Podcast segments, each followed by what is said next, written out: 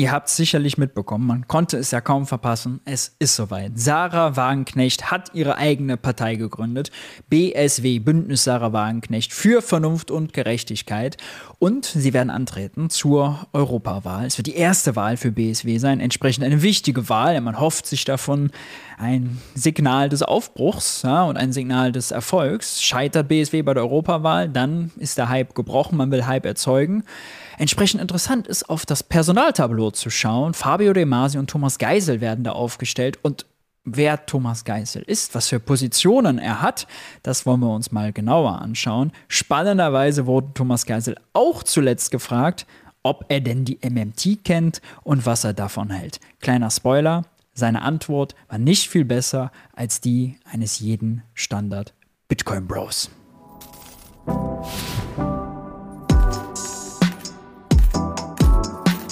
Hi und herzlich willkommen bei Geld für die Welt. Ich bin Maurice und in diesem Video schauen wir auf den Spitzenkandidaten, einen von zwei Spitzenkandidaten, den Sarah Wagenknecht aufgestellt hat für die Europawahl. Der eine ist Fabio De Masi. Transparenzhinweis, ich habe zwei Jahre lang mal für Fabio De Masi im Bundestag gearbeitet. Viele von euch werden ihn sicherlich kennen. Er hat sich ja einen Namen gemacht über die Parteigrenzen hinaus dafür, dass er Olaf Scholz in Sachen Cum-Ex mächtig auf den Keks gegangen ist, bei Wirecard investigativ unterwegs war, auch noch nach seinem Mandat im Bundestag und äh, bei anderen Finanzskandalen immer den Finger in die Wunde gelegt hat. Fabio De Masi hat geschafft, kann man mal so sagen, was viele Linke eben äh, nicht geschafft haben, aus der eigenen Blase herauszukommen und Anerkennung zu gewinnen.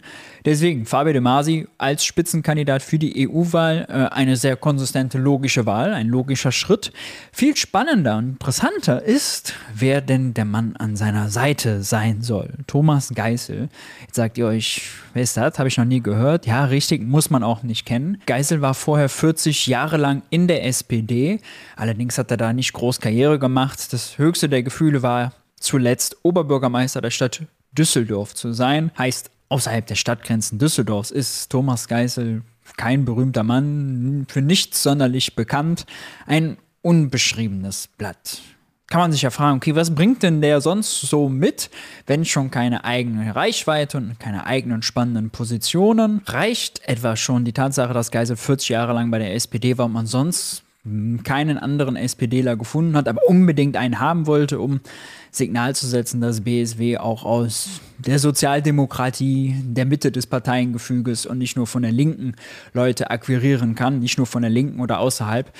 Wir wissen es nicht. Was wir wissen ist, dass es ziemlich schräg ist, wenn man sich die Positionen anguckt, dass Geisel diese Stelle bekommen hat, beziehungsweise diesen äh, Platz auf der Kandidatenliste, denn Geisel ist ganz anders als Fabi De Masi, als Sarah Wagenknecht, als Klaus Ernst, der beispielsweise mit zu den Gründungsmitgliedern zählt.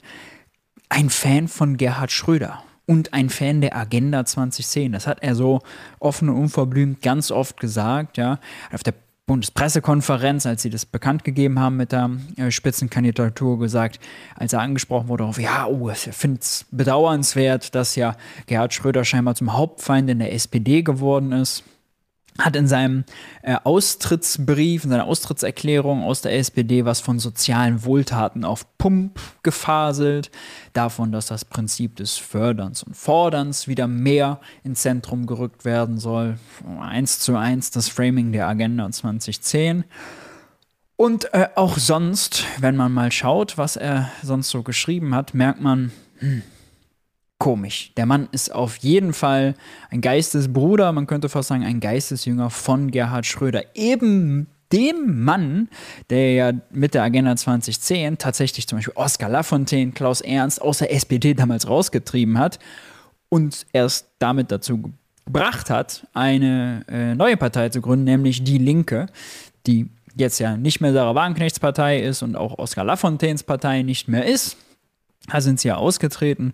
Äh, aber das ist schon eine gewisse Ironie, ja, dass ausgerechnet jetzt die neue Partei von Wagenknecht und Lafontaine eine ist, die einen Agenda und Schröder Jünger als Spitzenkandidaten aufstellt. Wir können uns ja mal ein paar Statements äh, anschauen, denn Geisel hat zuletzt äh, in einem Blog, es war im, Mai 23, ein Blog, wo auch Tönnies Werbung läuft, das sagt auch schon, schon vieles aus. Ich kenne ihn nicht, Blog der Republik, Anstalt für andere Meinungen, weiß der Geier. Gibt es auf jeden Fall hier einen Gastbeitrag von ihm. Nichts kommt von selbst und wenig ist von Dauer. Eine Reformagenda für die SPD, da hat er also noch Hoffnung. Und wir werden ziemlich schnell lernen, dass die Agenda 2010 da als eigenes Thema aufgemacht wird. Geisel schreibt, als Kohl nach über 15 Jahren im Herbst 98 abgewählt wurde, konnte man von einem Modell Deutschland schon lange nicht mehr sprechen. Vielmehr war Deutschland zum Krankenmann Europas geworden. Äh, dessen Gesundung nur durch grundlegende und auch schmerzhafte Reformen herbeigeführt werden konnte. Herbeigeführt wurden diese erneut durch eine sozialdemokratisch geführte Bundesregierung. Gerhard Schröders Reformen der Agenda 2010 sorgten dafür, dass die Arbeitslosigkeit in Deutschland deutlich gesenkt und das Land wieder auf Wachstumskurs gebracht wurde. Gut, danach bereut er, dass Angela Merkel scheinbar von diesem tollen Wachstumsprogramm und der Phase der Hochkonjunktur profitiert habe und nicht der eigentliche Urheber Gerhard Schröder. Ja, wir können alle eine Träne nachweinen. Aber das zeigt mal so ein bisschen seine Position. Ja, Agenda 2010 sagt er, war ganz, ganz toll. Und man muss noch sagen, es gibt keinen schlechteren Zeitpunkt, einen Agenda-Jünger aufzustellen als die Europawahl. Denn die Agenda 2010, ja, die hat die Arbeitslosigkeit in Deutschland gesenkt. Stimmt sogar. Denn die Agenda 2010 hat dazu geführt, dass Deutschland Exportweltmeister wurde. Ja, die Exportüberschüsse sind quasi explodiert. Und warum sind die explodiert? Naja, Deutschland hat sich auf Kosten seiner europäischen Nachbarn, Frankreich und Italien allen voran, einen Wettbewerbsvorteil verschafft. Denn Dadurch, dass die Agenda 2010 die Löhne so gedrückt hat in Deutschland, ist auch die Inflation in Deutschland sehr langsam gewachsen, nur 1%, obwohl das Ziel ist, ja, die Regel, dass eigentlich jedes Land 2% Inflation haben soll. Frankreich war Musterschüler, 2% Inflation erreicht. Italien war ein bisschen drüber mit 3%.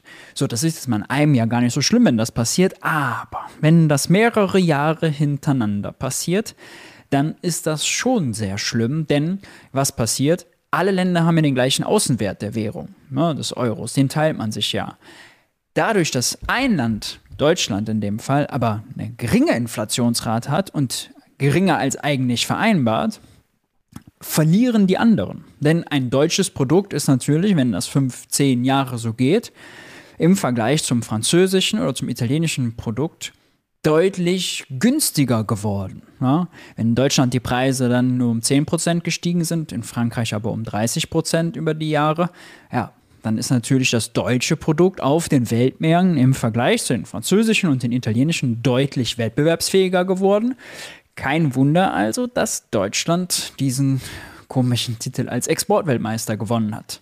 Nur die Folge ist, Deutschland hat also dafür gesorgt mit dieser Politik, dass Frankreich und Italien verlieren. Hat sich auf Kosten von Frankreichs und Italiens, auf der Kosten derer Industrie, die haben nämlich Deindustrialisierung, aus der Krise manövriert. Und eigentlich auch nicht nachhaltig aus der Krise manövriert, denn der deutsche Binnenmarkt, der lief extrem schlecht. Die niedrigen Löhne sind nur gut für die Exportindustrie, denn in der Binnenwirtschaft sind die Leute, die Geschäfte, die Friseure, die Handwerker und so weiter darauf angewiesen, dass die Leute Geld in der Tasche haben, um deren Produkte zu kaufen. Beim, Exportindustrie ist das ja anders. Ja, wer exportiert, den jucken die einheimischen Löhne nicht für die Nachfrage. Hauptsache es ist günstig zu produzieren. Wer nur exportieren will, der muss sich nur um die Kaufkraft im Ausland Sorgen machen. Ja, so ist die Logik. Und äh, deswegen war das ein sehr unsolidarisches Modell, hat Europa bis heute eine tiefe Krise geführt, hat sehr viel mit dem Rechtsruck in Frankreich und Italien zu tun. Ja, deren Deindustrialisierung und Rechtsruck, das geht einander einher. Da sind Leute frustriert, dass sie ihre Jobs verloren haben, in Arbeitslosigkeit gefallen sind und keinen Fuß mehr ordentlich äh, in ihre Erwerbsbiografie bekommen. Und ja, dieser Frust haben wir auch in Deutschland, einfaches Prinzip. So entlädt sich dann irgendwann bei den rechten Rattenfängern.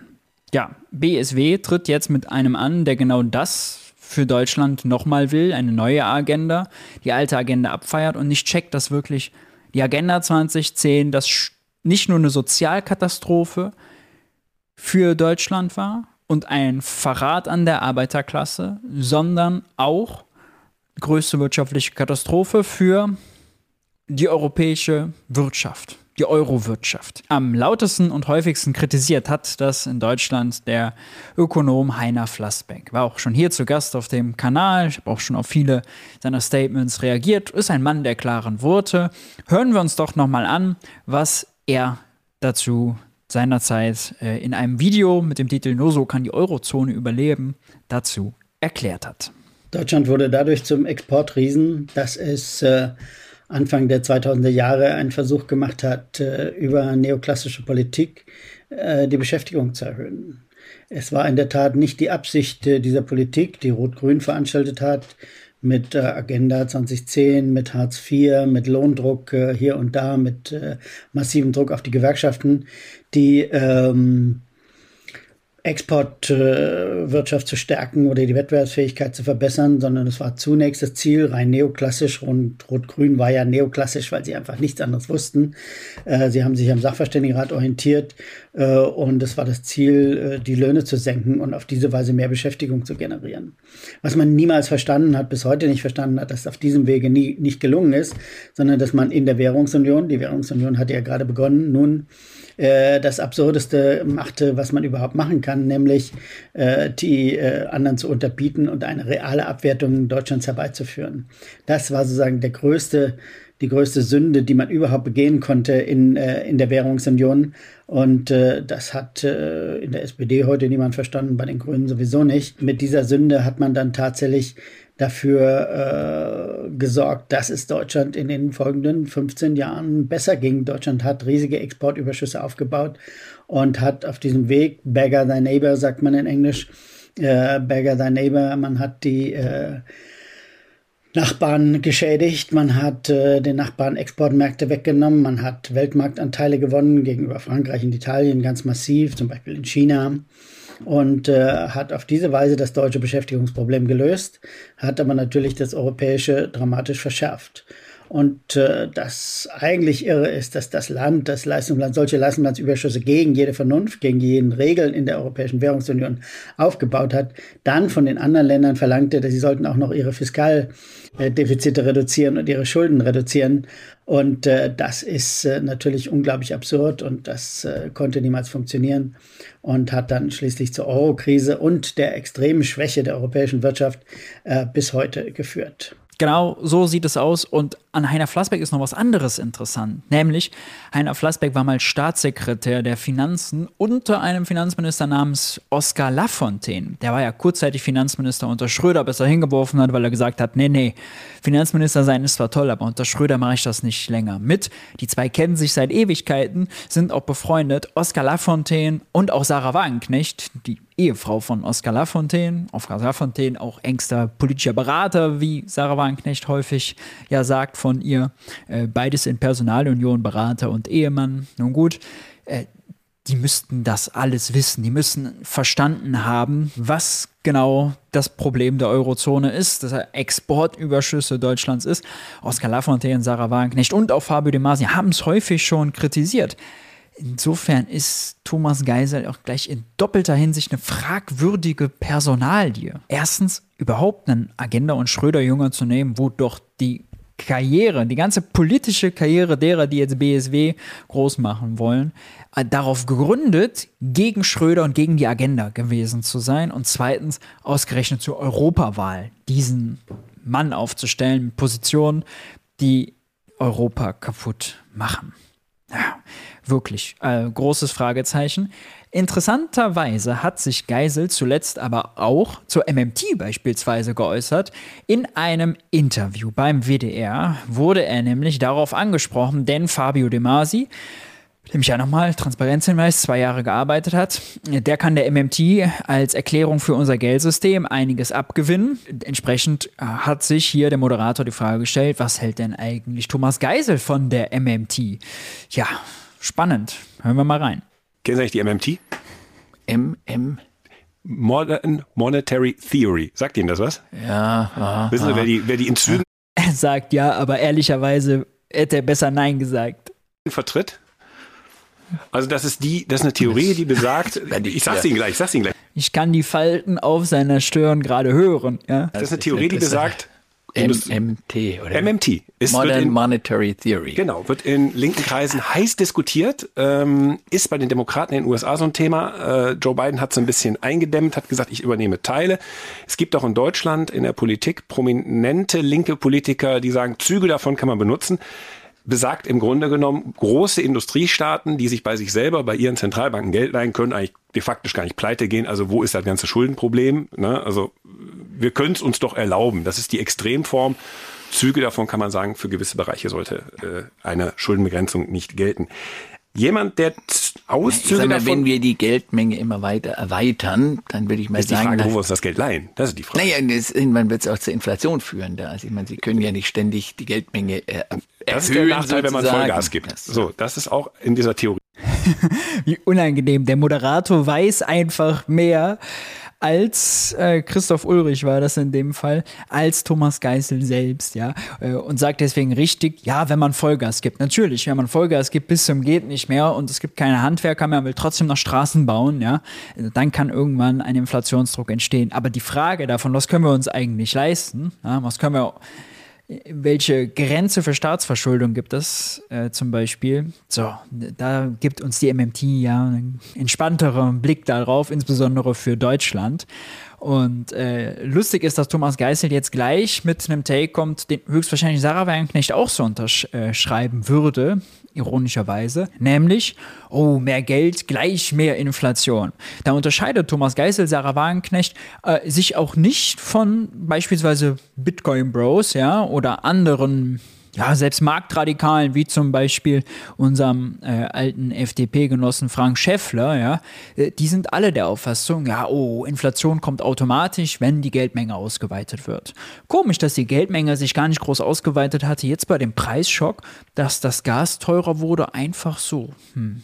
Ist da irgendwas anderes passiert auf der Welt? Ach so, es gab einen Krieg. Hm, ja, ja, ihr kennt die ganzen Argumente. Ich habe viele Videos schon dazu gemacht. Ich verlinke euch gerne auch noch mal ein, zwei. Aber äh, das ist natürlich Quatsch. Ja? Mehr Geld heißt nicht automatisch mehr Inflation. Vollgas Fiskalpolitik kann zu Inflation führen. Wir hatten jetzt aber Inflation ganz ohne Vollgaspolitik. Und ich würde sagen, hätten wir mal vernünftige Vollgaspolitik gemacht für eine moderne, klimaneutrale Infrastruktur, wären wir gar nicht so abhängig von russischem Gas gewesen. Hätte uns der Preisschock nicht so hart getroffen, wenn nicht so eine hohe Inflation. Aber äh, Geisel greift hier nach dem ersten Stromhalm, den er erfinden kann, um was gegen die MMT zu sagen. Ja? Von der eben, glaube ich, noch gar nichts wusste, ja, er keine Ahnung von hatte, weil der Kürzel und der Name schien ihm ja ganz offensichtlich nicht geläufig zu sein. Drin, aber man kann ja Züge davon nehmen. Und wissen Sie, wer durchaus sagt, ich habe die durchdrungen und Teile davon kann man darüber diskutieren. Und das ist der Albtraum eines jeden äh, sozialdemokratischen Ordnungspolitikers. Ich habe da auch mal so ja. ein Gespräch mit Fabio De Masi. Haben Sie mal mit dem über. Ja. Wir unterhalten uns. Das ist ein Experte, der sich da sehr, sehr gut also auskennt. Ihr der natürlich auch. Im BSW. Naja, gut, also ich sag mal, ich habe mich vor allem mit ihm unterhalten über das Thema äh, Schuldenbremse. Mhm. Und äh, ich glaube, da sind wir uns in der Tat einer Meinung. Man muss ja differenzieren zwischen Schulden und Schulden. Mhm. Ich, äh, früher gab es mal den Grundsatz, dass man sagt, das stimmt. Clever wäre jetzt zu sagen, sind es private Schulden oder sind es öffentliche Schulden? Sind die Schulden in eigener Währung, wenn es öffentliche Schulden sind, oder sind die in Fremdwährung? Ja, das macht erhebliche Unterschiede. Das ist aber mein Geisel nicht. Die Einnahmen des Staates aus Krediten dürfen die Ausgaben für Investitionen nicht überschreiten. Das ist ein richtiger Grundsatz. Ich habe immer gesagt, wenn der Staat investiert, wenn er Vermögenswerte schafft, wenn er Voraussetzungen zur Schaffung zukünftigen Wohlstandes schafft, dann ist es richtig, sowas auch auf Kredit zu finanzieren. Das ist so wie, sagen wir, jeder Häuslebauer wird sein Haus auch nicht erst erwerben, wenn er gewissermaßen die gesamte Ersparnis hat, um es in Cash bezahlen zu können, sondern der Immerhin, ja. Also während der bei der Inflationstheorie noch bei den Bitcoin Bros auf dem Niveau war, ist das jetzt natürlich Standard SPD-Sprech, äh, wo klar ist, gut, Investitionen, Schulden für Investitionen, das ist schon okay, ja.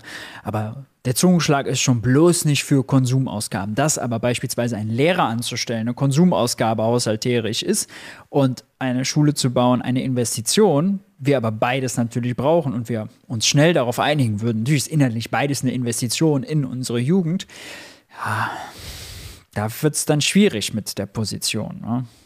Wir hören nochmal erstmal weiter. Er wird natürlich auch sagen, das ist ein Vermögenswert, den da ist er wieder Zukunft, der Schwabe, der ja ist ja wohl klar, du, das machen selbst Rheinländer genauso. Ja, aber dieser Vergleich, da waren ja immer Nein, aber das ist ja, jetzt gebe ich natürlich zu, es ist mich damals damit mal ein bisschen enger befasst, sagen wir, der Definiz die Definition der öffentlichen Investition funktioniert natürlich nicht ganz so einfach, weil die mhm. meistens nicht unmittelbar Rendite abwirft, sondern gewissermaßen Umwegrendite. Also wenn wir ins Bildungswesen investieren, dann haben wir zunächst mal Ausgaben für äh, Lehrer und Professoren und natürlich Schulgebäude, die Plötzlich sind sowohl die Lehrer Personalausgaben, haushalterische Konsumausgabe, als auch die Gebäude eine Investition. Sieh mal an rentieren sich nicht unmittelbar, aber die Erfahrung zeigt, wenn ich eine gut ausgebildete Bevölkerung habe, wenn ich Wert darauf lege, dass wir ein leistungsfähiges Bildungswesen haben, dann trägt es Früchte, dann haben wir, sagen wir, eine höhere industrielle Wertschöpfung. Wir haben übrigens auch, was wünschenswert ist, eine höhere soziale Durchlässigkeit, eine größere soziale Dynamik. Insofern sind das durchaus Ausgaben, die man auch mit Krediten finanzieren kann. In dem Bereich ist die Schuldenbremse nach meinem Dafürhalten kontraproduktiv. Und äh, von daher hat Fabio völlig recht, dass er sagt, wir müssen uns die Themen mal ein bisschen genauer anschauen. Was sind Ausgaben, die zukünftig Früchte tragen?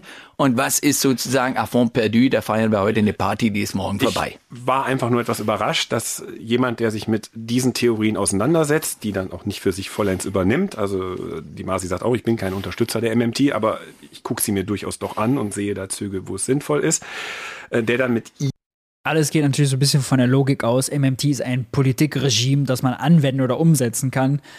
Das ist die MMT ja nicht, das ist eine Wirtschaftstheorie. Das ist eine Brille, die hilft uns, das Geldsystem und ökonomische Zusammenhänge besser zu verstehen. So, man kann die Brille anziehen, um dann das Geldsystem zu verstehen und dann klar zu sehen, ah, okay, ein Staat kann in eigene Währung nicht pleite gehen. Wir können uns alles leisten, wenn wir die Ressourcen dafür haben und die Ressourcen sind nicht Geld, sondern die Handwerker, die Materialien, die Talente und so weiter, ja, diese Nummern, äh, diese Sachen. Und äh, das ist der Kern der MMT, der erstmal großen Teil erstmal beschreibend ist. Ja? Da geht es gar nicht um unterstützen, auf eine Fahne schreiben, oder umsetzen, sondern zur Kenntnis nehmen. Ja, oder man kann halt immer noch auch denken, okay, die Erde ist eine Scheibe oder die Erde ist eine Kugel. Man kann davon ausgehen, dass der Staat nur das Geld seiner Steuerzahler hat. Erde ist eine Scheibe oder man kann verstehen, wie Staatsfinanzierung wirklich funktioniert über den Verkauf von Staatsanleihen und was das bedeutet, dass ein Staat seine Währung erst herausgeben muss, bevor er sie einnehmen kann und, und, und diese ganzen Sachen. Und dann halt so der, äh, dann halt die Theorie benutzen, dass die Erde halt äh, eine, eine Kugel ist ja, und keine Scheibe. Ihnen, der dann eher klassische sozialdemokratische Wirtschaftspolitik macht, zusammenkommt. Da habe ich ein bisschen gestaunt. Ich habe dann auch in der Migrationsfrage etwas ja. gestaunt und gesagt, die Masi und Geisel. Ja, wieso denn nicht? Also, ja, genau. Die kommen in vielen äh, Sachen, glaube ich, nicht äh, sonderlich gut zusammen. Lasst mich aber die Chance nutzen, nochmal auf einen anderen Artikel zu verweisen, nämlich diesen hier. Im Geld für die Welt Newsletter. Link packe ich euch drunter. Staatsschulden für Konsum, ja bitte. Linke liegen falsch, wenn sie Schulden nur für Schienen- und Solarpaneele begrüßen, aber für Lehrer, Forscher und Rentner ablehnen. Ein strategischer Fehler mit schiefer ökonomischer Grundlage. Da habe ich ausführlich erklärt, warum diese Position Schulden für Konsum, oh Gott, auf gar keinen Fall, Schulden für Investitionen, ja gut, wenn es sein muss, äh, schräg ist. Ja? Ein paar Sachen habe ich schon gesagt, Definitionen sind komisch, aber äh, es ist zum Beispiel auch so, wenn wir jetzt sagen, wir verdoppeln das Bürgergeld, ja, auch das löst Investitionen in der Wirtschaft aus. Denn das Geld geben die Leute aus. Der Friseur, der Bäcker, Waschmaschinenhersteller, die haben alle mehr zu tun, brauchen mehr Personal, brauchen mehr Maschinen, investieren. Die Wirtschaft wächst, Steuereinnahmen wachsen, schuldenfinanzierte Konsumprogramm. Oh Gott. Ja, also, äh, es ist also etwas komplizierter und diese wirklich sehr pedantische Unterscheidung, die ist einfach Quatsch. Ne? Soweit äh, in aller Kürze äh, zum Spitzenpersonal von BSW. Lasst uns in den Kommentaren mal diskutieren. Was haltet ihr von dem Personal Demasi und Geisel? Was haltet ihr von BSW äh, allgemein? Rechnet ihr denen gute Chancen aus? Ich würde mal prophezeien, Streit zwischen Geisel und Demasi ist vorprogrammiert. Auf der Pressekonferenz haben sie noch gesagt, naja, man will ja eine Volkspartei sein und deswegen muss es auch gewisse Schattierungen in den Positionen geben, was man dann halt auf der ersten Pressekonferenz so sagt. Ah, okay, wir werden es mal abwarten. Ansonsten wenn euch das Video gefallen hat, freue ich mich, wenn ihr ein Like und ein Abo da lasst, Glocke aktivieren, um kein Video mehr zu verpassen. Über den Newsletter könnt ihr meine ganze Arbeit unterstützen. Geht schon ab 5 Euro im Monat. Links dazu unten in der Videobeschreibung. Ansonsten reingehauen. Bis dahin, bis zum nächsten Mal. Ich hoffe, ihr schaltet wieder ein. Ciao, ciao.